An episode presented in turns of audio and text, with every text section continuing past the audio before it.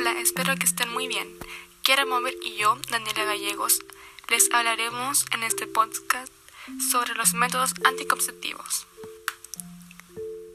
Bueno, la principal función de los métodos anticonceptivos es prevenir un embarazo y en algunos casos prevenir infecciones de transmisión sexual. ¿Qué tipos de anticonceptivos hay? Bueno, hay muchos, cada uno tiene sus ventajas y desventajas. Uno de estos son los métodos hormonales que incluyen las pastillas anticonceptivas, las inyecciones y anillo vaginal. Otro método son los métodos de barrera, incluyen condones masculinos, diagramas, esponjas y condones femeninos. Esto previene las infecciones de transmisión sexual.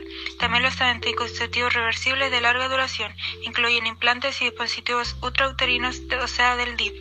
La larga duración significa que previene el embarazo por años están también los métodos anticonceptivos permanentes, o sea, la esterilización.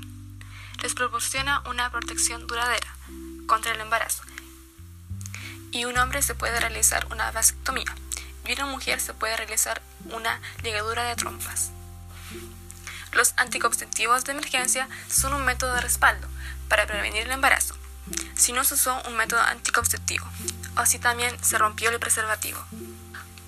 ¿Pueden las mujeres jóvenes utilizar anticonceptivos? Sí, y por utilizarlos no se debe de pensar que jóvenes son irresponsables o liberales. Por el contrario, usar un método anticonceptivo cuando se inicia las relaciones sexuales es mejor que un embarazo no planeado y sus consecuencias. La efectividad de los métodos conceptivos es un 100% de efectividad. Expresa que hay 100 embarazos al año por cada 100 mujeres. El 99% expresa que se produce menos de un embarazo al año por cada 100 mujeres y así sucesivamente. ¿Cómo consigo métodos anticonceptivos? Pueden conseguir algunos en farmacias y tiendas. También pueden acudir a tu matrona para obtener un tipo de método anticonceptivo adecuado, como el DIP, la inyección, las pastillas anticonceptivas y entre otros. Usar estos métodos anticonceptivos de manera responsable ayuda a evitar abortos y evitar las muertes maternas.